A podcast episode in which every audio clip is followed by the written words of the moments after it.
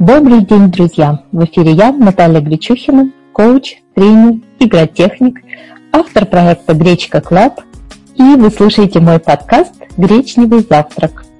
В своих эфирах я делюсь с вами опытом позитивных перемен в жизни успешных людей и беседую с теми, кто вдохновляет меня, и верю, что мои гости вдохновят и вас менять жизнь к лучшему. Сегодня у меня в гостях психолог, психотерапевт, расстановщик, мама двоих деток и жена Галина Цех. 4 тысячи расстановок, 10 тысяч женщин, учениц, которые получили результат благодаря тренингам Галины. Впечатляет, правда? А меня впечатляет в Галине еще и то, а, что после многоразового диагноза вторичное бесплодие она смогла стать мамой двоих детишек и говорит, что помогла ей в этом психология. Из нашего невероятно увлекательного разговора вы узнаете, как услышать свой внутренний голос через ощущения в теле и органы чувств? Что и кто может помочь самому психологу справиться с собственной детской травмой? Где та грань между свободой и правилами в отношениях с нашими детьми? Что такое расстановки и нужны ли они именно вам? Полезный гречневый завтрак, я включила еще и вкусный десерт. Ну а тем, кто будет с нами на нашем завтраке до самого-самого конца, есть пряничек бонус. Вы получите технику трансформации перевода гнева в ресурс. Галь, привет! Спасибо тебе большое, что ты нашла время присоединиться к моему гречневому завтраку. Мне ужасно интересно, про что будет наш разговор, я знаю, что именно ты тот человек, который очень много полезного, ценного может рассказать для людей, которые нас будут слушать. Прежде чем мы начнем, я хочу тебя попросить сказать несколько слов о себе. Наташенька, я хочу сначала с тобой поздороваться. Мне безмерно приятно с тобой общаться. Я даже очень соскучилась, потому что очень давно тебя не видела. И э, эту встречу ждала как нечто особенное, как будто встреча лучших подружек. Расскажи о себе пару слов, чтобы все знали. Ну, меня зовут Галина Цех. Цех – это не псевдоним, это моя настоящая фамилия, которая досталась мне от отца. И в переводе с немецкого языка она означает «жизнь и энергия». Пожалуй, это самое важное важное, что я всегда могу сказать о себе, потому что работа меняется, социальные статусы меняются, даже профессии меняются, а фамилия и мое имя, они остаются со мной всегда. И на сегодняшний день я а, жена, мама двоих детей, с образованиями экономическим, организация производства, и психологическим. И э, я образование воспринимаю как части своей жизни, которые мне помогают жить интересной жизнью. Спасибо. Слушай, я вот я помню, что твоя фамилия как-то очень интересно переводится, но по поводу жизни и энергии, вот этого, мне кажется, не слышала. И, наверное, эти слова, они какие-то не случайные, да, в твоей жизни? Вот жизнь и энергия, и то, что связано с фамилией, я знаю, что ты как раз с родом, работаешь с фамилиями, и, наверное, вот это вот тоже в этом есть какая-то глубокая ценность. Расскажи поподробнее про это. Я э, интересовалась своей фамилией еще с раннего детства, и помню, у папы спрашивала, как она переводится, а это слово, оно очень старинное, поэтому в русско-немецких словарях слово «цех» не найдешь.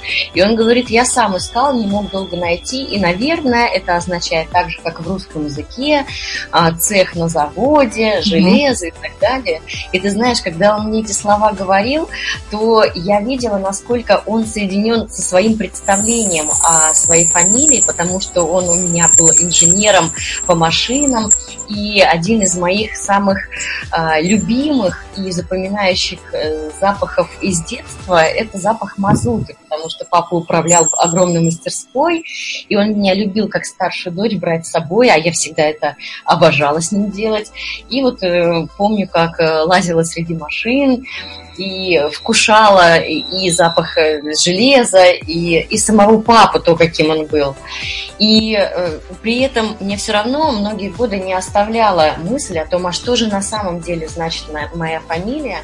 И когда уже ближе к 30 годам появился интернет и стало модным исследовать свои фамилии, я периодически раз в год искала в различных источниках ответы.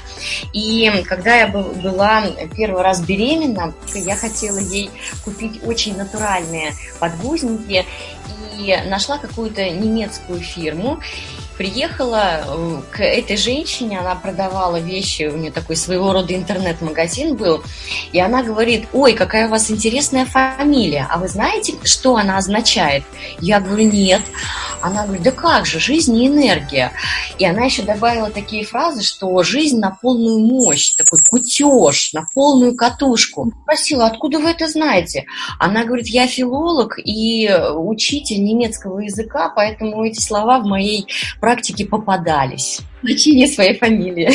Это вот про то, что когда есть запрос, всегда найдется неожиданный ответ, да? Да, главное не сдаваться. Галь, я вот в, в начале встречи обычно задаю своим собеседницам, гостям вопрос, на чем сейчас держится твоя жизнь, какие три кита в основе? Ой, ну, первый кит наверное, самый главный, который у меня с самого раннего, раннего детства, это следование своему внутреннему голосу.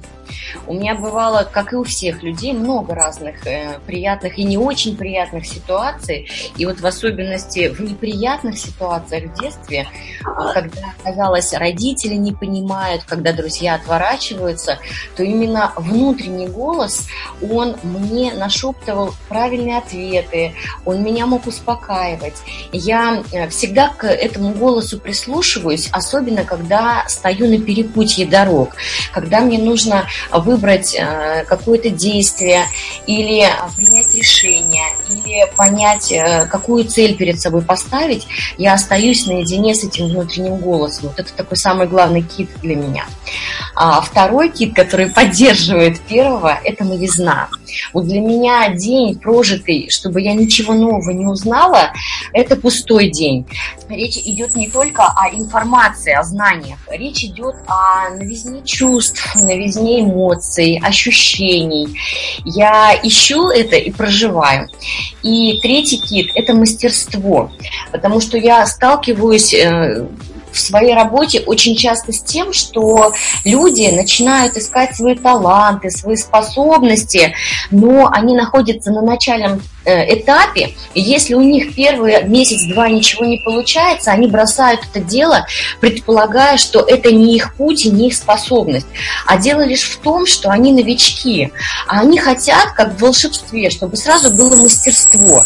И я в своей жизни четко понимаю, пока то, что тебе нравится, не достигнется уровень мастерства, а для меня это еще и про эффективность жизни, то ничего хорошего не получится.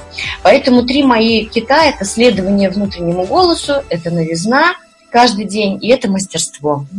Вот давай сейчас а, поговорим об этих китах чуть поподробнее. Я тебя знаю как преподавателя, как человека, который и в моей жизни многое мне объяснил в плане финансов, именно как психолог. Но в этом разговоре мне хочется узнать о твоем личном опыте как человека, потому что я знаю, что а, на личном опыте тоже многое строится, и ты всегда наблюдаешь, всегда смотришь, что происходит в твоей жизни, да, как ты анализируешь, иначе бы так эффективно не могла, наверное, работать с другими людьми. Вот, поэтому Поэтому мне интересно вот с этой стороны о тебе узнать, о каких-то твоих личных примерах. С какого кита начнем? Наталья, мой внутренний голос говорит, чтобы выбрала ты. Прекрасно, спасибо. Ну, давай тогда следование своему внутреннему голосу, потому что ты как раз уже начала рассказывать, что он с детства тебя поддерживает. И это как раз вот очень интересная тема, ведь многие же не могут слышать свой внутренний голос по каким-то причинам. Расскажи, про что это у тебя? Ты говоришь, что э, на перепутье он тебе помогает, и как ты его слышишь? Как это происходит? Это какой-то внутренний диалог или что вот это вот? Ты знаешь, а, вот э, сразу вспоминаются две истории. Одну историю я помню сама, а вторую историю мне всегда рассказывают мои папа с мамой. Угу. Они что когда мне было годик-полтора, а родители выписывали газеты, и папа любил э, следить за новостями, он приходил с работы и говорил, Гальхин, это уменьшительно ласкательное, с таким хен немецкое представить. Да. Он говорил, Гальхин, э, найди мне, э, принеси мне новую газету. А годик-полтора, понятно, что читать не умею. И ты, говорит, всегда приносила самую свежую, самую новую газету.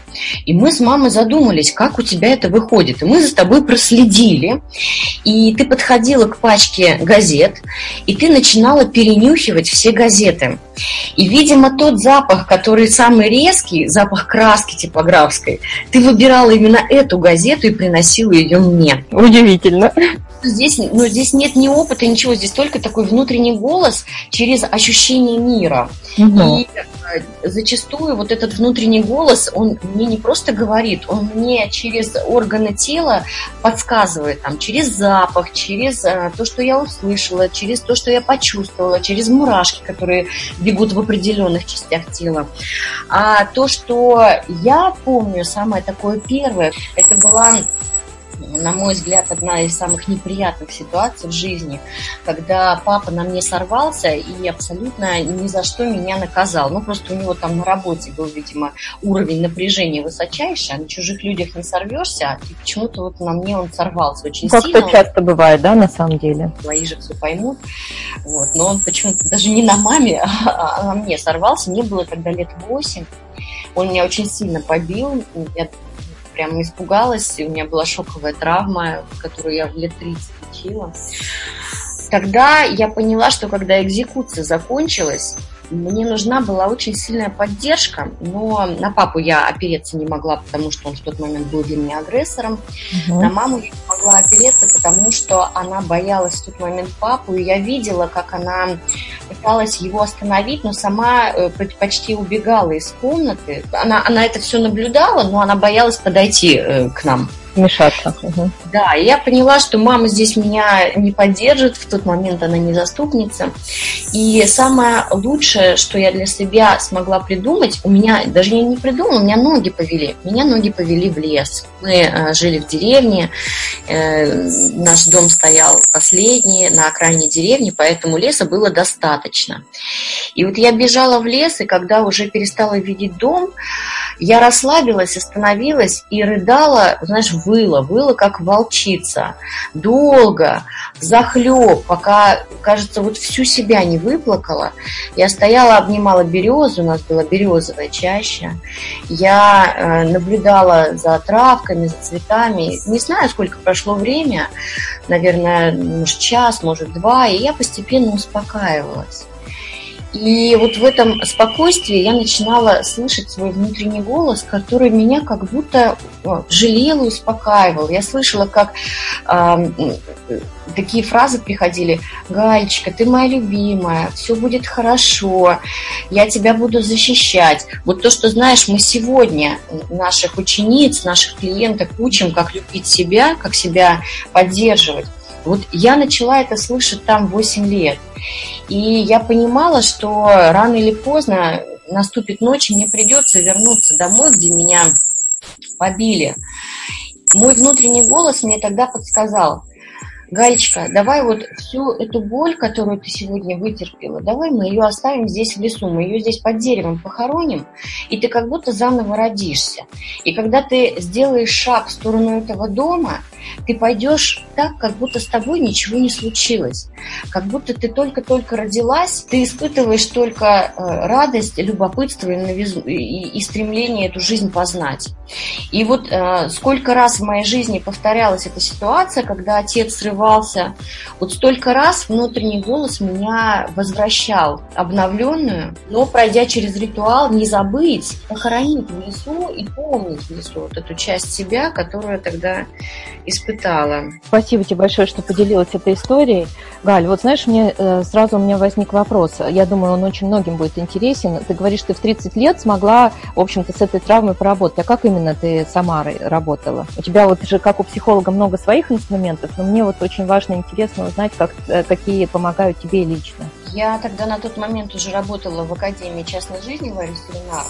У меня было очень много задумок, на новые проекты, на новые э, тренинги, мастер-классы, вебинары. Тогда было новизной, еще никто этого не делал. Но мне было очень э, страшно страшно начать. Смелости не хватало. Угу. Ну и когда не хватает смелости, у меня включается очень сильный внутренний крич, что ты не умеешь, у тебя это не получится. Слава богу, что на тот момент я пошла учиться в МГУ, получать э, повышение квалификации в области психологии. И на первой лекции нам сказали следующее, что у каждого хорошего психолога должен быть свой хороший психолог. Угу. Я вот эту фразу запомнила а, для себя как урок. Вот она у меня все, всегда э, во внимании, эта фраза. И я себе задала вопрос. Хорошо, если ты, Галя, справиться не можешь со своей э, со своими страхами, то найди хорошего психолога для себя. Угу. И я пошла к психологу. То есть у меня особого запроса на работу с травмой вообще не было. Мне просто хотелось эффективно, быстро, без страхов начать новые проекты. Угу. И когда я пришла к психологу, она с первой встречи сказала, Галя, говорит, а ты знаешь, что у тебя шоковая травма? Я говорю, нет. А как ты это поняла? Она говорит, ну, у тебя мышечные зажимы в определенной части тела. Такое бывает, когда резко очень сильно напугают, и это в тебе видно. Если хочешь э, лучших результатов в своей работе, то придется с этой шоковой травмой работать, но это не один-два раза. Приготовься на 9 месяцев. Да, и исходя из того, что я на тот момент сама уже была психологом, и нам всегда говорили, что классическая работа психотерапии – это там годик, то я решила заодно еще и попробовать, ну, мне любопытно было, а какие результаты вообще 9 месяцев дают. Потому что я дама шустрая, и э, свое я достигаю за 2-3 встречи. И Ой, когда через да. встречи мне стало все уже понятно, я уже рванула, то мой психолог мне сказала, Галя, говорит, ну этого запала тебе надолго может не хватить, потому что э, остатки травмы у тебя еще есть. И я просто себе дала обязательство. Раз в 2-3 недели я ее посещала в течение э, 9 месяцев. Причем, когда я приходила на встречу, у меня даже особого запроса не было. И она просто начинала со мной разговаривать, как дела, что получается, что хотелось бы улучшить. То есть такой, знаешь, коучинговый заход. Mm-hmm. Но э, мы всегда приходили еще к чему-то, что следует э, подрихтовать, исправить для меня самые лучшие результаты в моей работе. Вот все, что я запланировала, я как ракета вылетела, все создала, все сделала, и считаю, что это огромная заслуга вот этой девятимесячной работы с психологом. Галь, а вот а, взяла ты что-то себе на заметку для своей работы из каких-то вот, э, может быть, техник? Что это было, то, что тебе больше всего дало результат? Расстановки, просто беседы, регулярность вот это? Или про что это? Ну, первая регулярность – это обязательно. И когда, например, в моей э, профессиональной жизни появляются клиенты, которые хотят результата за две встречи, и если этого результата нет, они сливаются и говорят, что нет, это не работает, то я, по крайней мере, не в теории, а на практике через свой пример могу сказать, что это будет работать, если ты будешь делать это регулярно. И делать это будешь для себя, и делать будешь сама с домашними заданиями. Если человек не выполняет домашнее задание, в моей работе для меня, э, как для психотерапевта, это тоже важно. Я хочу видеть результаты у клиента. Если клиент не выполняет домашнее задание, две встречи, я с этим клиентом прощаюсь. Потому что иначе это будет, что я э, э, лошадь везу на себе человека с его проблемами, который не хочет эти проблемы решать. И эффективности не будет ни у меня, ни у этого человека. Я уже подчеркнула из той личной психотерапии. Угу. Я с тобой согласна абсолютно. Это же вот как раз наша коучинговая тема, что должен э, клиент-чемпион взять 100% ответственности на себя за свой результат. А мы просто поддерживаем, помогаем. А если он не готов, то не будет результата, потому что мы тянуть не можем. Ну и нет в этом смысла. Если человек не готов, значит, ему нужно просто пожить да, в стране жертв или в том состоянии, где он есть, чтобы потом, может быть, созреть чуть попозже. Но ни в коем случае не тянуть. Вот это, наверное, про это, да, то, что для каких-то изменений нужно всегда быть готовым взять ответственность за эти изменения на себя. И делать все задания, и ходить на встречи, и что-то стараться действительно поменять, не на словах, а на деле, да? Да, я сейчас, знаешь, вспомнила момент, это, наверное, бывает у всех новичков в каком-то деле, когда нас дело захватывает, становится очень интересным, и хочется догнать и причинить добро. Да. И через свою личную психотерапию я поняла, что это не работает. Если человек очень сильно упирается, ничего не получится. А еще, знаешь, я вспомнила фразу «нет более сильного человека, чем тот, который пытается убедить всех в собственной слабости. То есть, если приходят люди и говорят, у меня не получится, да у меня мама, папа не те, да муж у меня не то, да у меня денег нет, да у меня коробка передач на машине сломалась, сейчас я не могу прийти к вам на сессию, то это самый сильный человек, только он всю свою силу направляет в обратную сторону, в ухудшение своей жизни. Угу. Поэтому вот с теми, кто смотрит в обратную сторону, я им говорю, вы еще не готовы. Когда ваш а, ваше желание изменить жизнь будет сильнее, чем ваши страхи менять жизнь, тогда приходите. Да, очень здорово сказано. Желание изменить жизнь сильнее, чем страхи. Э, как раз если говорить про то, чем ты сейчас занимаешься, да, расскажи вот именно про сферы коротко какими запросами ты работаешь? Ты же продолжаешь сейчас работать? Да? Сейчас в моей жизни главная история, потому что многие годы я мечтала об этом, я хотела сесть и начать писать книгу, и только сейчас, когда я сажусь за ноутбук и пишу, я понимаю, э, как в кайф мне это. Я прям как будто книжку чью-то читаю, мне это интересно, мне это любопытно, я от этого не устаю. Мне хочется забыть про все на свете, кроме вот этого процесса. Это мое основное. Ну а так как мастерство психотерапевта и расстановщика у меня осталось, то э, раз в неделю я уделяю тому, что провожу индивидуальные консультации для тех желающих, кто готов изменить что-то в своей жизни. То есть запрос тоже такой коучинговый про изменения, да? Я просто знаю, что у тебя же вот всегда была тема и про финансы, и про то, как стать хозяином, хозяйкой своей жизни да, эти темы остаются или сейчас что-то да, шире это, же, это же все про изменения. Вот для да, меня, да. Это, когда человек готов что-то трансформировать в своей жизни, что-то изменить, тогда он выбирает какую-то тему, угу. и тогда получается, что мы работаем с любой темой. С любой. Да, заходит в какой-то темой, а там, как правило, подключаются еще и остальные, да, в контексте. Да, да. Кому-то хочется больше денег, кому-то хочется любви, кому-то хочется детей, кому-то хочется, чтобы дети отстали. Это тоже парадокс. Мы всегда хотим то, э, что есть у кого-то, но когда это появляется, то мы уже этого не хотим. Угу. количество женщин, которые хотят родить детей, э, равно количеству женщин, которые хотят, чтобы их дети оставили в покое и заняться личной жизнью. Да, ну, кстати, действительно парадокс, но это так и есть, я тоже это замечаю. Но в то же время, да, в то же время, смотри, получается, что они готовы заняться личной жизнью или самореализацией, чтобы дети уже как бы были, да, были где-то они вот есть, но это пока они есть. А если вдруг опять возникают какие-то сложности с детьми, то как-то все уравновешивает. То есть вот как вот этот вот баланс, как ты этот баланс держишь в своей жизни? У тебя есть самореализация, да, любимое дело, которым ты горишь, у тебя есть планы, книга, которая тоже требует времени. Как я знаю, сейчас вы в дом переехали, это тоже такое хозяйство, дети. Как вот у тебя есть какие-то личные секреты твоего баланса и как ты распределяешь энергию вот на все на это? Я помню э, формулу до меня она дошла как формула Платона. Не знаю, насколько это правда, где речь идет о том, что все активное время в своей жизни, в своем дне можно разделить на четыре части.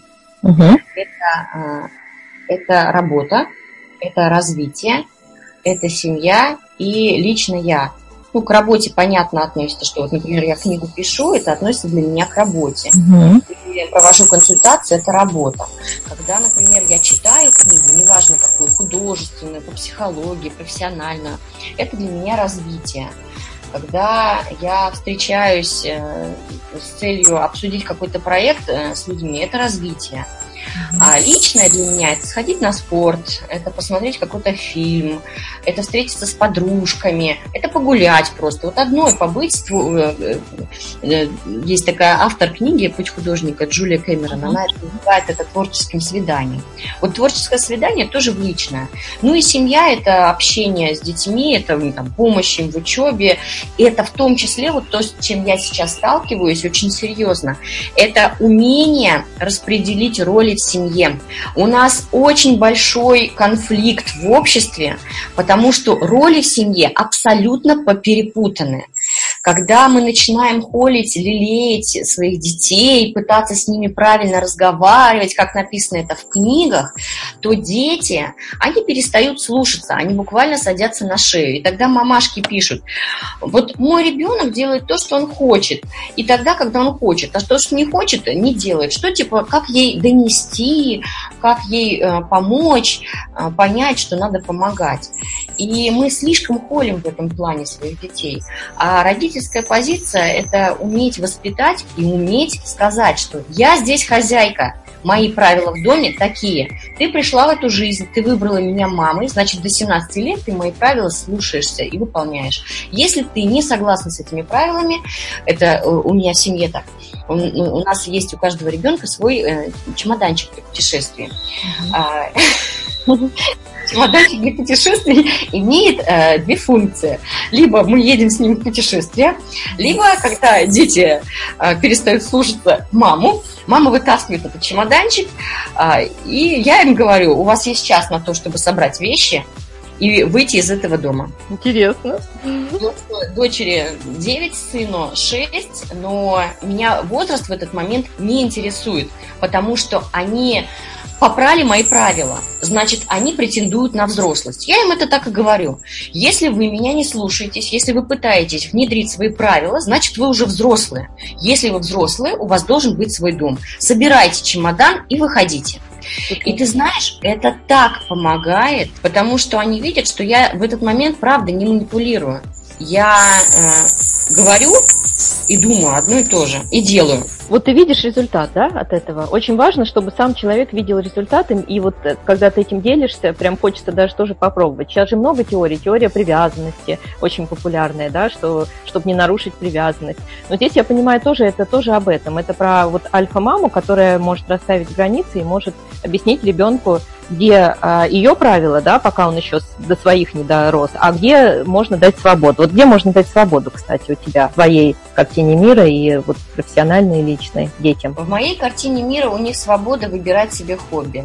Угу. Когда начинается учебный год, я им даю э, список того, что они могут выбрать, и они выбирают, куда они хотят пробовать ходить. У них есть свобода отказаться от этого мероприятия, но э, не от всех. Вот, например, у дочери музыкальная школа, и она пыталась от нее отказаться, но я понимаю, что лучше музыки ничего не развивает мозг. И я сказала, дочь, это как математика, это как воздух. Вот, вот это есть и все. Со всем остальным можешь э, пробовать менять гимнастику на dance dancehall, dancehall на рисование, рисование на бассейн, пожалуйста, это твой выбор. И вот в этом они у меня свободны. Если сыну надоело карате, он говорит, мам, я больше не хочу, я говорю, хорошо, и параллельно предлагаю ему что-то другое, чтобы он захотел попробовать. Сам бы хочешь попробовать? Хочу. Айкидо хочешь попробовать? Не хочу. Хорошо. Вот в этом их свобода. Или, например, свобода, когда они, там, дочь делает домашнее задание, я говорю, дочь, у тебя есть а, а, два часа на домашнее задание. То есть это рамки мои. Но в эти два часа ты сама решаешь, с какого предмета начать и какие задания делать. Это твоя свобода. Угу, здорово. Вот я вспомнила тоже свой пример про Сашу, про старшего сына, когда он бросал э, какой-то спорт, я говорила, спорт должен быть. Если этот бросил, скажи мне, какой будет вместо него. И э, я чувствую, что это вот сейчас уже ему 18 лет, я вижу, что его это приучило к какой-то дисциплине, на которую он сейчас выезжает. Хотя он там много лени, много всего, ну, как у любого нормального человека, но что-то есть такое, вот что он понимает, что надо делать регулярно. И это, наверное, вот хочется мне так думать, благодаря тому, что вот так было. Но когда он хотел хотел поменять спорт, тоже ему эту свободу давал. Он говорил, что будет вместо этого. Если просто с утра до вечера лежать, ничего не делать, не вариант. А можно полежать, но чтобы спорт тоже был. И как-то это тоже, да, поддержала. А по поводу вот правила, мне тоже очень откликнулось, потому что я как раз та мамаша, которая, наверное, пришла бы к тебе с этим запросом. А, когда я даю много свободы своему ребенку и вижу, что не всегда это работает. Поэтому здесь есть о чем подумать. Спасибо тебе большое, что затронула эту тему. Физиологию можно объяснить, потому что каждый ребенок рождается с активным одним полушарием. Либо левое, либо либо правое. Если левое полушарие активно, то ребенок э, такой упорядоченный, логичный. Если правое, то ребенок очень иррациональный. И получается, а, чтобы прийти ребенку из правого полушария э, в левое, ему нужно создать серое вещество. Серое вещество – это организация организация времени, пространства и так далее. Ну, нет у него этого в голове. И если взрослый ему эти правила не выдаст, то ребенку просто не пробиться в свое левое полушарие логическое. Угу. Слушай, это прям про мою Дашу. Я сейчас чувствую, у нас все все перерастет, потому что правда, вот прям я узнаю ее. То есть абсолютно творческий человек с э, талантом человек-образ, и вот правил там и рядом не стояло. И сейчас уже вот в 7 лет я понимаю, что надо что-то, да, менять, что-то, а, как-то ей в этом тоже помогать, создавать какие-то еще правила, которых еще нету, потому что дальше будет сложнее.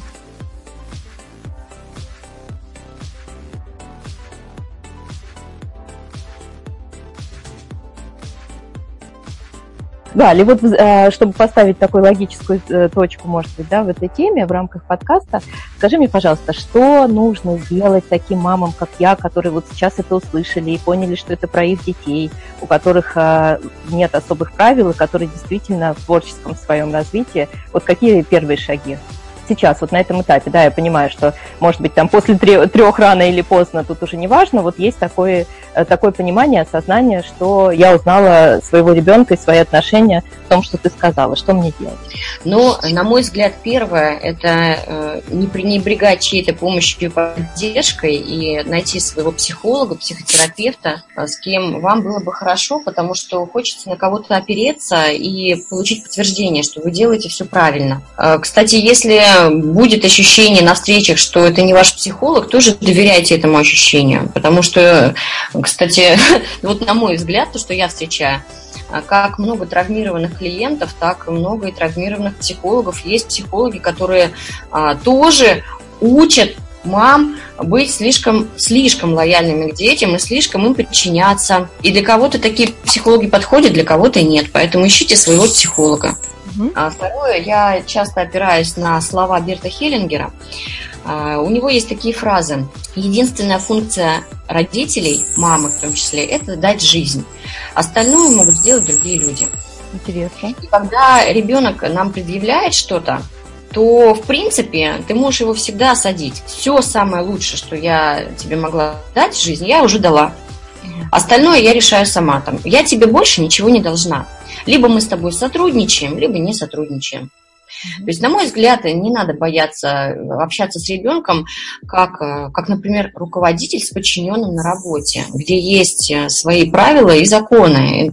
Если не будет этих правил и законов, и не будут люди подчиняться, то наступит анархия. Да, ты знаешь, вот я здесь тоже и с Бертом Хеллингером с тобой прям очень согласна, потому что я считаю, что э, мама, в принципе, всегда права. В том плане, что мы э, изначально любим своих детей, мы дали им жизнь, мы их любим, да. Я не говорю про мам, которые не любят, такие, наверное, тоже бывают, но большинство все-таки любит своих детей. И все, что они делают, они делают, э, ну, из любви все равно. И, и потом это все мир подкорректирует. То есть никогда не нужно себя винить, ругать, что ты делаешь что-то не так. Просто если видишь какую-то проблему, то и не можешь сам ее, допустим, решить, то обращаешься к тому, кому доверяешь, чья помощь откликается. Вот я так думаю. Я угу. чувствую, что я нахожусь в тупике один-два дня, не решается вопрос. Я сразу звоню своим а, либо подружкам, расстановщикам, либо психологу, и мы по телефону за 15 минут разрешаем тот вопрос, который я не могу сама увидеть.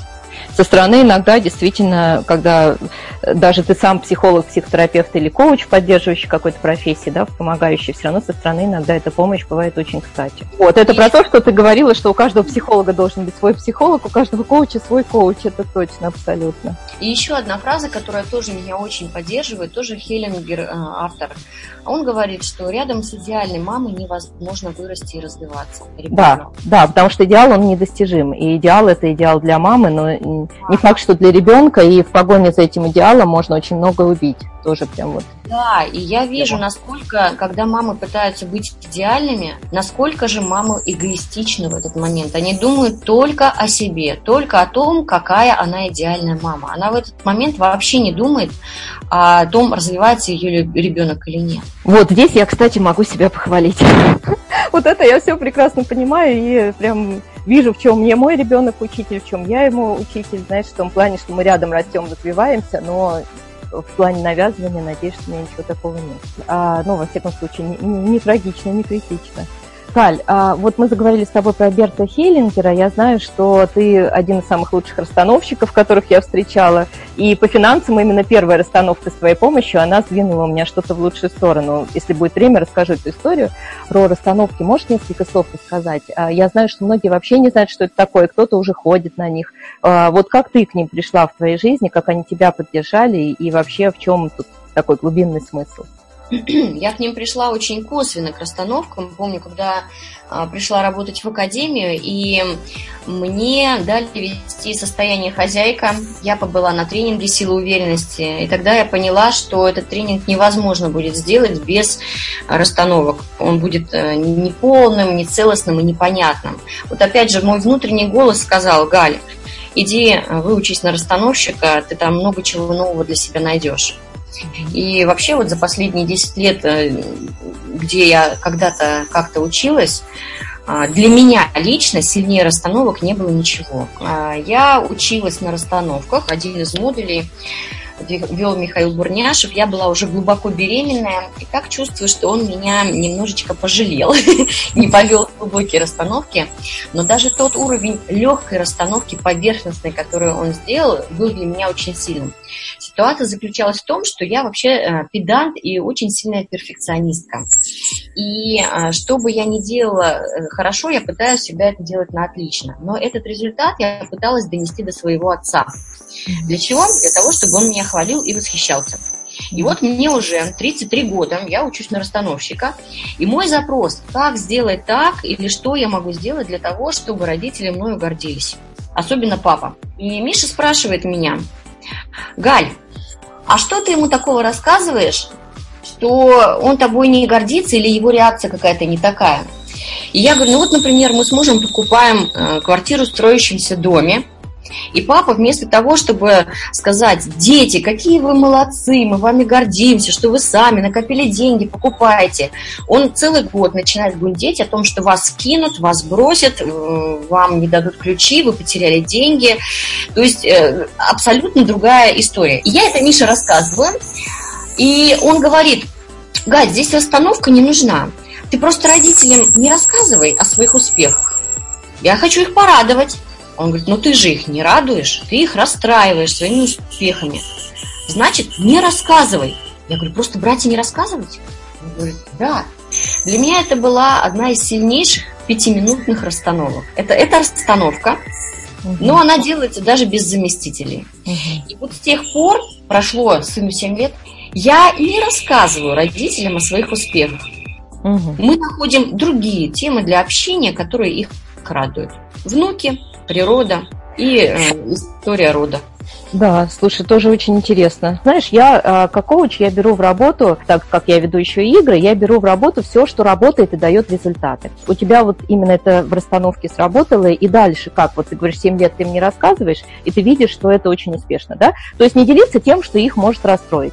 Ну, если они спросят, я нормально, спокойно отвечу, без восторга. Очень ценен этот опыт, спасибо тебе большое. Вот а, возвращаясь к нашим трем китам, по новизной, я так понимаю, это в основном тоже в том числе формула, да, то, что ты мне рассказала а, по поводу того, что в течение дня должна быть работа, развитие, семья и личный я. То есть новизна – это про ценность развития. А мастерство, затронули тему про расстановки, ты рассказала про свой личный опыт. А можешь в двух словах сказать, что такое расстановка? Вот тем, кто вообще не знает. Есть такая фраза, я ее в свое время услышала от Елены Ханги, телеведущей, радиоведущей. Mm-hmm. Фраза такая, если вы не знаете, откуда вы пришли, вы не знаете, куда вам идти. Mm-hmm. Когда мы ставим перед собой цели, выбираем направление жизни, то на это влияет, а что у меня там за спиной – где я родилась, какие у меня паттерны поведения, какие у меня реакции. Все это передается от родителей, от бабушек, дедушек по наследству. И получается, что если где-то за спиной у предков а, сбита система, нарушена иерархия, перепутаны роли, это не может не влиять на вашу реальность. И, соответственно, чтобы а, выбирать по-настоящему ваши цели – то э, необходимо сделать эти расстановки для упорядочивания канала, по которому будет э, идти ресурсы, энергия для ваших э, реализаций. Все очень понятно. Как это вот э, происходит? То есть это можно онлайн, офлайн, да? Да, это, это бывают групповые расстановки. Бывают э, расстановки один на один. И там много используется разных вариантов. Либо рисунки, либо якоря на полу, либо различные вещи, фигурки. То есть работа та же самая. Главное во всех этих расстановках, чтобы был клиент и было его энергетическое поле, поле души. А как это объясняется, как это работает? Вот на уровне нашего как раз бессознательного, да, ну, я люблю э, и стараюсь найти физические законы для объяснения этого. Это волновая физика, а, потому что то, что мы чувствуем, выделяет из нас определенную волну. И эта волна, она несет информацию. Если, например, человек улыбается, а внутри у него плохо-плохо, то он будет эту волну пускать, и мы будем чувствовать, что с этим человеком что-то не так, и нам не захочется к нему подойти, или наоборот захочется подойти и пожалеть. И вот эти волны, они гораздо сильнее, чем э, то знание, тот э, разум, которым мы пытаемся контролировать эти волны, эти чувства. А на уровне бессознательного так их еще больше. Когда, например, женщины приходят и говорят, я хочу замуж, я хочу создать семью, я хочу встретить любовь, мы начинаем делать расстановки, она смотрит на кого угодно, только не на потенциального мужчину. Или, например, боится вообще эту фигуру. То есть ее заместитель, или она сама, когда э, поле находится, она боится фигуру мужчины. И это бессознательное. А ей на уровне сознания кажется, что это все не так, что она на, на самом деле хочет в отношения. А бессознательно говорит, я боюсь этих отношений. И получается, что человек есть то, что находится вокруг него. Человек на самом деле хочет то, что есть вокруг него, а не то, что он заявляет. Да, вот видишь, ты это через расстановки прорабатываешь, а у меня это получается очень часто через работу с убеждениями, потому что на подсознательном уровне убеждения, ну это о том же, да, по сути. Вот, да. убеждения как раз руководят нами, если мы их не осознаем. Из серии «Я все могу сама, зачем мне сильный мужчина?» А осознанно ищет сильного мужчину, а попадаются слабые. Ну и так далее. И про деньги тоже очень много. Вот, поэтому как интересно, понимаешь, вот я уже давно сделала вывод, что все гуру, по сути, говорят об одном и том же, только разными словами. И каждому человеку вот то, что подходит, то он находит. Очень это здорово. так, правда. Кому-то, например, очень э, работает и подходит телесная терапия, да. когда одну точку нажмешь, в другом месте продышишь, и это правда работает. Мне, например, на мне эта система не работает, потому что я я люблю все осознавать. Мне нужны вот эти логические связи, причинно-следственные связи, да. объяснения. И мне, например, расстановки как раз и помогают бессознательно соединить с сознанием. Когда человек на уровне паттернов э, или там рисуночного теста делает одно, а потом уже через сознание происходит расшифровка. Очень люблю, кстати, сказкотерапию, mm-hmm. когда мы говорим там, о какой-то ситуации. И ты знаешь, что в моей практике работает? Неожиданность, эффект неожиданности. Ага. Потому что люди, когда приходят ко мне, они а, не знают, э, что я сейчас с ними предприму. Я делаю это очень быстро, прям такой, знаешь, набег, торпеда. И э, я использую несколько техник. Сказкотерапию, рисуночный тест и расстановку, и все это одновременно. И человек на уровне сознания, он не успевает включить контроль, контролировать меня. Да, это, это очень быстро, не успевая осознавать. И потом, когда все ответы он выдал, все, что нужно, нарисовал мне, тогда я выдыхаю, выдыхает он, и я начинаю ему расшифровывать.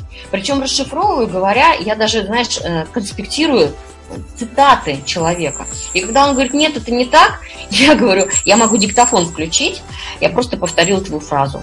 И вот у меня с убеждениями это работает. Просто я слушаю, что говорит человек, потом возвращаю, и вот именно фразу дословно. И человек понимает, что странно, неужели это я сказал? Например, что там все равно денег не будет никогда, их не хватает и так далее.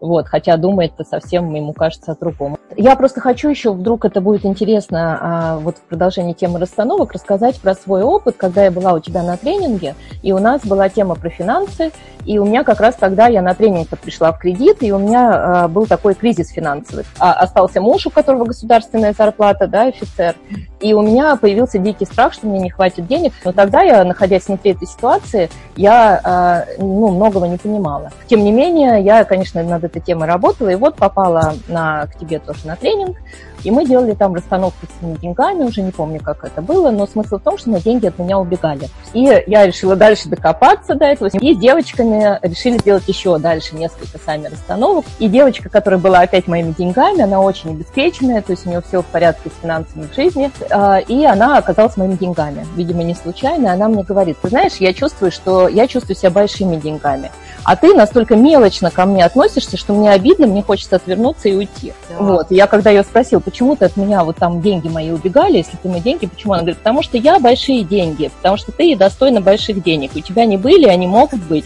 а ты начинаешь считать копейки и бояться, что они у тебя закончатся. И это, знаешь, вот это для меня было переломным моментом, вот эта вот расстановка в продолжении той, которая началась у тебя на тренинге. Я поняла, что да, действительно, что-то не так а, я воспринимаю. Сейчас я понимаю, что это убеждение, что это страхи, то есть как с этим сейчас работать там приблизительно, я понимаю, но вот тогда для меня это было очень важно услышать, и осознать. И она говорит, у меня нет к тебе никакого неприятия, я готова прям вот прийти, обнять и поцеловать, и сыпаться вообще золотыми монетами на тебя, но мне нужно уважение, мне нужно признание и восприятие меня как вот а, чего-то важного в твоей жизни, а не так, что вот последние копейки, они закончатся, этого не будет. И с тех пор я начала тоже, знаешь, вот это было еще до того, как я пришла в коучинг э, именно учиться и профессионально работать. И э, тогда я начала эту тему, и сейчас я уже очень многое понимаю. Я понимаю, что действительно очень много зависит от наших убеждений, от того, как мы это воспринимаем. И даже в тех ситуациях, когда кажется, что зарплата стабильная и государство бедное там, и так далее, и вообще нет никаких возможностей вот, что-то заработать, это все на уровне убеждения, потому что в, в такой же ситуации люди могут э, ну, обеспечить себя финансово гораздо больше другие которые по-другому мыслят и по-другому рассуждают. Наташа, вот. шикарный пример. Спасибо тебе за эту историю. Я ведь не знала, как она закончилась, эта расстановка для тебя. На тему денег я как раз и пишу сейчас книгу, собираю вот эти все истории. И вот с каждым днем я понимаю, что тема необыкновенно захватывающая. И, и важная, важная, очень важная. Знаешь, очень, э, вот для меня еще важно, я а, много книг проштудировала по, по деньгам, но вот то, что я пишу с точки зрения расстановок, денег, рода, я не встречаю в книгах, потому что а, в большей степени люди думают о деньгах как о, какой, о какой-то внешней части жизни, которую они хотят. А на самом да. деле деньги – это наша, а, наш уровень энергии, которую мы даем в мир. И получается, вот даже с твоей историей, когда ты деньги принижала, ты принижаешь себя. Да. Такая фраза, что один из самых больших страхов – это страх собственного успеха. Угу. У нас Потому что да, страх успеха. делать делать, много делать, нести ответственность за свои слова, за свои действия. И люди этого боятся, они начинают себя принижать и тем самым уменьшать количество денег. Точно. Я прям уверена, что как только ты услышала от заместителя, что я большие, ты дышать стала глубже. У да. тебя грудь нравилось, и тогда все, что ты когда-то мечтала, что ты будешь делать, ты просто взяла и начала это реализовывать. Да, я после этого пошла как раз, э, вернулась с тренинга, я тогда уже записалась на обучение, но оно было достаточно для меня дорогое, и у меня не было ни копейки на него, я взяла кредит, и тогда пошла учиться в кредит. Я была одна там у нас в группе, у нас очень обеспеченные люди, которые идут в коучинг и на обучение, это, как правило, очень обеспеченные люди. И многие не становятся профессиональными коучами, а берут это как дополнительную компетенцию для бизнеса и так далее. Но я тогда пошла учиться в кредит, хотя было очень много препятствий, но, но тем не менее я закончила это обучение. И дальше тоже смотри, что происходило. А, я а, взяла эту схему, то, что она у меня сработала, что я в кредит, потом я быстро его, правда, погасила, потому что работать стала. И в рамках таланта своего, так скажем, как это всегда бывает, да, что энергия пошла, и люди это почувствовали. Вот. Но я опять пошла учиться в кредит. И в какой-то момент я поняла, что я опять повторяю тот же самый сценарий, и больше я этого делать не хочу. Потому что тогда он был поддерживающим убеждением, что эти деньги в кредит, они мне помогут а, ну, новую профессию приобрести и что-то изменить в жизни. Но сейчас я могу уже поменять этот сценарий. И я отказалась от обучения, на которое записалась, и решила сама попробовать поменять этот сценарий. И дала себе установку, что а, теперь я буду учиться только когда у меня будут, когда я заработаю своей работой на это обучение, да. И тоже это, ты знаешь, это было очень круто, потому что я прям сама возгордилась собой, что я отследила этот сценарий, что это сработало. И вот теперь у меня вот это поддерживающее убеждение, что я иду дальше учиться, когда у меня есть э, выделенные дополнительные средства. Да. Вот. мы можем управлять своими финансовыми сценариями. И вот мне хочется не про себя, тут просто к слову пришлось, а тебя как профессионала спросить. Я вчера дала такой анонс, но не сказала, с кем я буду беседовать, просто рассказала, что с человеком, который помог мне мою финансовую ситуацию изменить. И попросила, чтобы задавали вопросы. И ну, был вот такой вопрос, смотри. А, спросить у тебя, были ли финансовые трудности в твоей жизни, как ты их, ну, что то осознала и что делала для их преодоления? Ты знаешь, я, видимо, с детства настолько заточена на теме денег, что финансовые кризисы, которые были в моей жизни, я воспринимала как уроки. И сейчас э, вспоминаю, что я не сильно-то пугалась того, что происходило. Вот один из моментов я вспомнила, это было в, в конце 90-х годов, я училась уже второй и третий курс, э, а так как я из деревни, колхозы абсолютно развалились, и родители мои, а папа до того момента работал председателем колхоза, мама бухгалтером главным в колхозе, и понятно, что родители на тот момент остались вообще без денег. А я учусь в институте на бюджетной основе, где ну, хотя бы надо элементарно есть и э, одеться. И я понимала, как сложно родителям. Да? Они меня продуктами снабжали, но с точки зрения там, одежды или каких-то поездок этот вопрос был закрыт. А я на тот момент очень сильно хотела попасть в Питер. Была, жила в Новосибирске.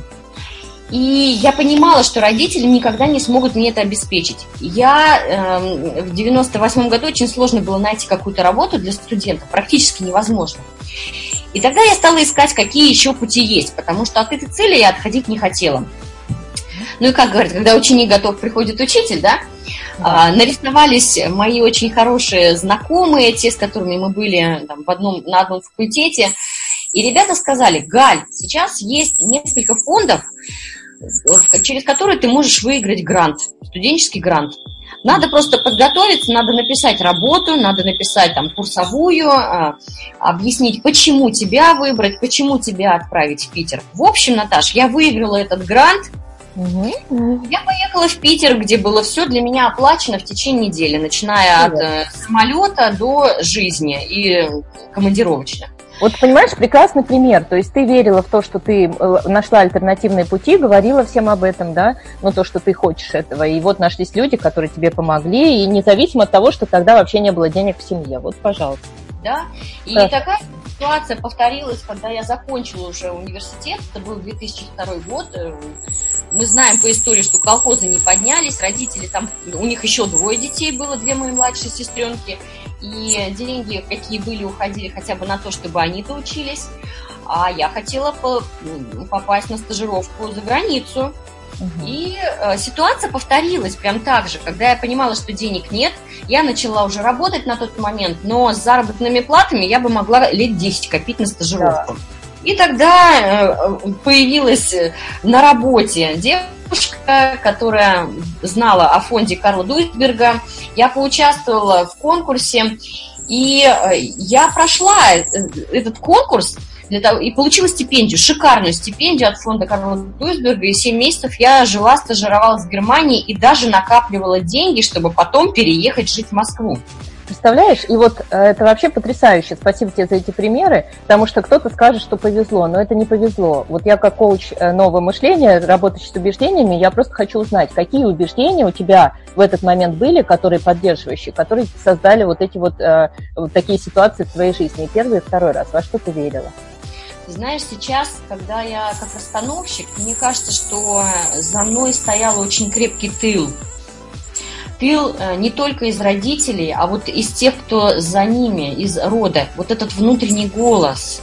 Я всегда ощущала, что я могу на что-то или на кого-то опереться. Вот прям безличное. И тогда, когда есть за спиной эта опора, я ничего не видела, кроме своей цели. А второе, что мне приходит в голову, наверное, я не хотела мириться с жертвенной позицией и принимать тот факт, что у меня ничего не получится. Да, а что хотела вместо этого? А, знаешь, говорят, что, ну вот опять же фраза мы к ней приходим, что рядом с идеальной мамой невозможно расти, да? Угу. У меня родители, они очень любящие, но отец очень деспотичный. И я понимала, что я ждала окончания школы для того, чтобы улететь, убежать, уехать из-под его гнета. Я летела, как пробка из шампанского. И мне кажется, вот это, э, вот, вот эту, как сказать-то, инерцию, да, вот эту силу шампанского дал мне отец. Да, вот с точки зрения радикального прощения он был твоим учителем, и его деспотизм, он тебя продвинул к твоим целям и чтобы стать более сильной и реализоваться. Понимаешь, вот как это связано? Потому что я вижу, например, а, у одних и тех же родителей три дочери. Младшенькая, ее как-то ну, больше оберегали, холили, лелеяли, поддерживали. У нее нет вот этого, а, этой силы пробки шампанского. И это сказывается на ее достижениях, на ее результатах. Я вижу, как ей непросто. Потому что если что-то у нее не получается, папа с мамой посоветовались, купили квартирку, купили машину. И как называть-то, благими намерениями. Да. Да.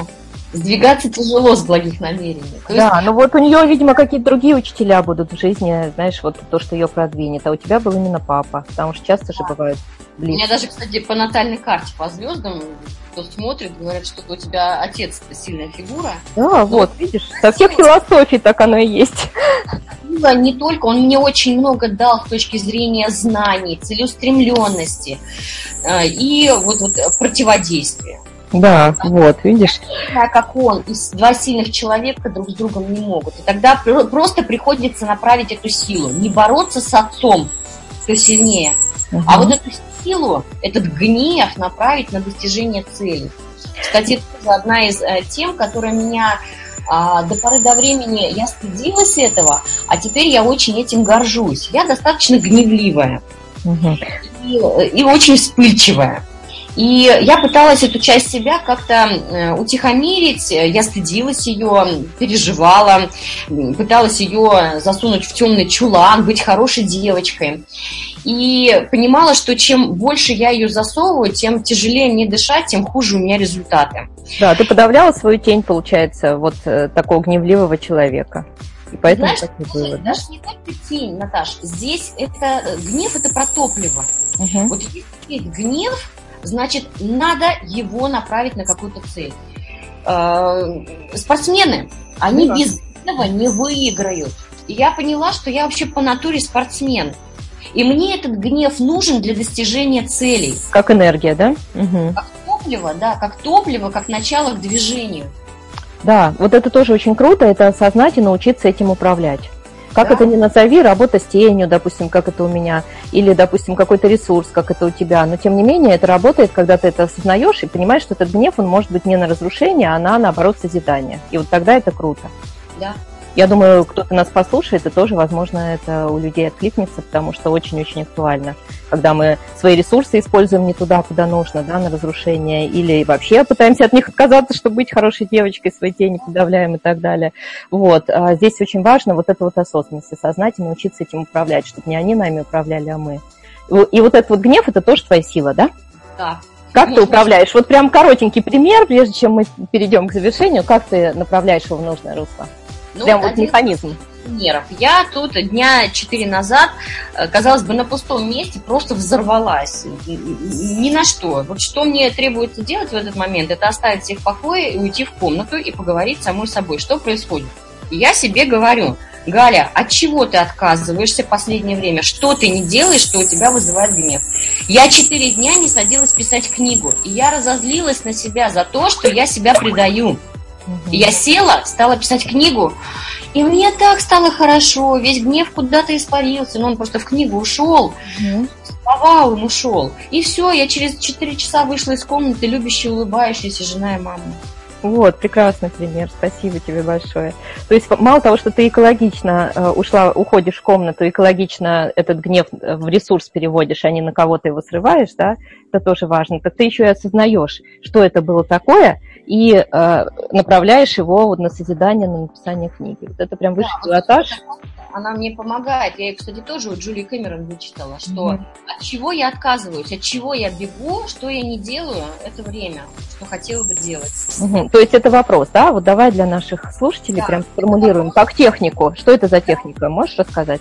То есть вот ты, допустим... Угу ее так, техника работы с гневом. Да, техника работы с гневом. Вот э, технология какая. Ты чувствуешь, что поднимается гнев, да, ты да. должна себе, ну, там, уединиться, чтобы это было экологично, и задать себе вопрос, от чего я сейчас бегу, или как он должен звучать? Что я сейчас не делаю, что хотела бы делать? А, что, ой, шикарный вопрос, слушай, я прям беру его себе в практику, спасибо тебе большое. Чего я сейчас не делаю, что хотела бы делать, да?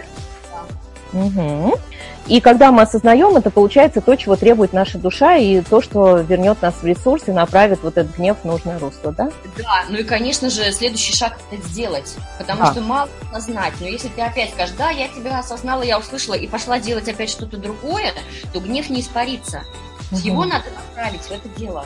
Вот, вот, да, прям десяточку. Слушай, я с тобой разговаривала, мне кажется, еще сутки. Спасибо тебе огромное. Я просто за этот разговор выросла, а, и прям он был очень ценен для меня. Я думаю, что для наших слушателей это тоже будет так.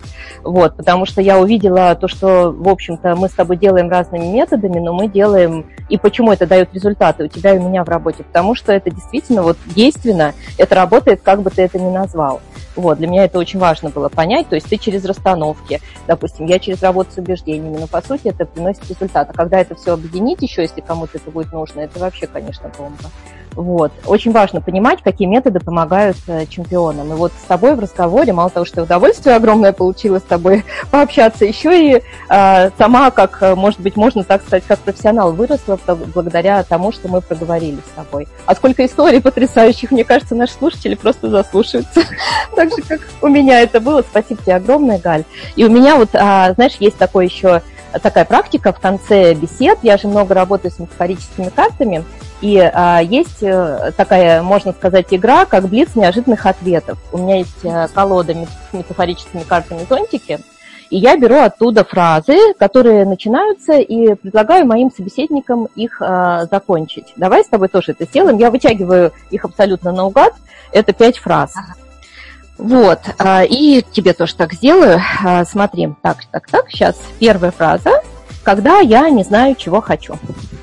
Когда я не знаю, чего хочу, я прихожу в свою спальню, смотрю на шикарный вид из своего окна и смотрю вдаль и задаю себе вопросом, а что там я вдали вижу, что я хочу, и начать это делать. Спасибо. Когда у меня заканчивается терпение? А, я взрываюсь, я даю волю выйти своим эмоциям, чтобы донести, по крайней мере, до окружающих, что э, мне что-то не нравится, что со мной э, так нельзя. И э, потом я эти эмоции, вырвавшиеся, направляю в нужное русло для моей цели, для моих желаний. Вот опять же про тот самый ресурс, да, то, что наше вот состояние может быть нашим ресурсом. Когда дорогу переходит черный кот? А, я радуюсь, это хорошая примета. Вот, это, это твое ресурсное убеждение, мое тоже. Понимаешь, то есть мы сами выбираем, во что верить, и это работает. Вот. Когда рушатся мои мечты? А, значит, я э, немножко не те мечты придумала, значит, э, на пороге стоят более яркие, интересные мечты. Угу. И еще один вопрос. Когда мне нужно что-то менять в своей жизни? Прям по нашей теме вытянула. Да, вообще все, все вопросы, все, все фразы по нашей теме. Угу. Когда мне нужно что-то менять в моей жизни, я останавливаюсь, я замедляюсь. Для того, чтобы побыть самой собой. И это не одна минута, это не два часа, а иногда это длится несколько дней, а может быть недель. И только в вот в этой э, связи с самой собой я задаю вопрос, а что я хочу делать дальше? Потому что для меня это конец одного этапа и начало следующего. Вот, кстати, знаешь, Наташ, это тоже про э, наши вопросы, про мои киты, новизна и мастерство. Э, люди, когда ищут свои таланты, интересное дело, предназначение, они, они сразу видят себя где-то там в мечтах мастером этого дела. Угу. Но в мастерстве есть одна такая э, заковырка, мастерство очень близко со, с, со скукой. То есть там, где человек достигает высокого уровня мастерства, там уже не за горами скука. Да. И тогда нужно понимать, что э, мастер должен опять стать учеником. Просто То новый этап, да? Выйти на новый уровень, выйти на новый спираль, на новый уровень незнания. И снова стать учеником, и снова идти пять лет к мастерству. Вот например, а, я, я знаю, что я очень хороший расстановщик, я очень хороший тренер, я в этом достигла мастерства. Мне стало в этом скучновато. И тогда я взялась за дело, которое мне ново, абсолютно интересно, неизведанно, это писание книги. Я в этом абсолютно новичок. И, может быть, 3-5 лет я буду идти в этом направлении, чтобы добиваться мастерства. Спасибо тебе огромное. Я надеюсь, что книга выйдет раньше. Я первую ее куплю, прочитаю. очень жду, потому что знаю, что это будет прям находка для очень-очень многих людей. Спасибо. Да, у нас время завершается. Я тебе еще раз хочу поблагодарить и думаю, что это наша не последняя беседа, потому что еще очень-очень много тем, которые хотелось бы с тобой обсудить. Спасибо. Спасибо. Друзья, спасибо за то, что провели это время с нами. Обязательно приходите задаваться.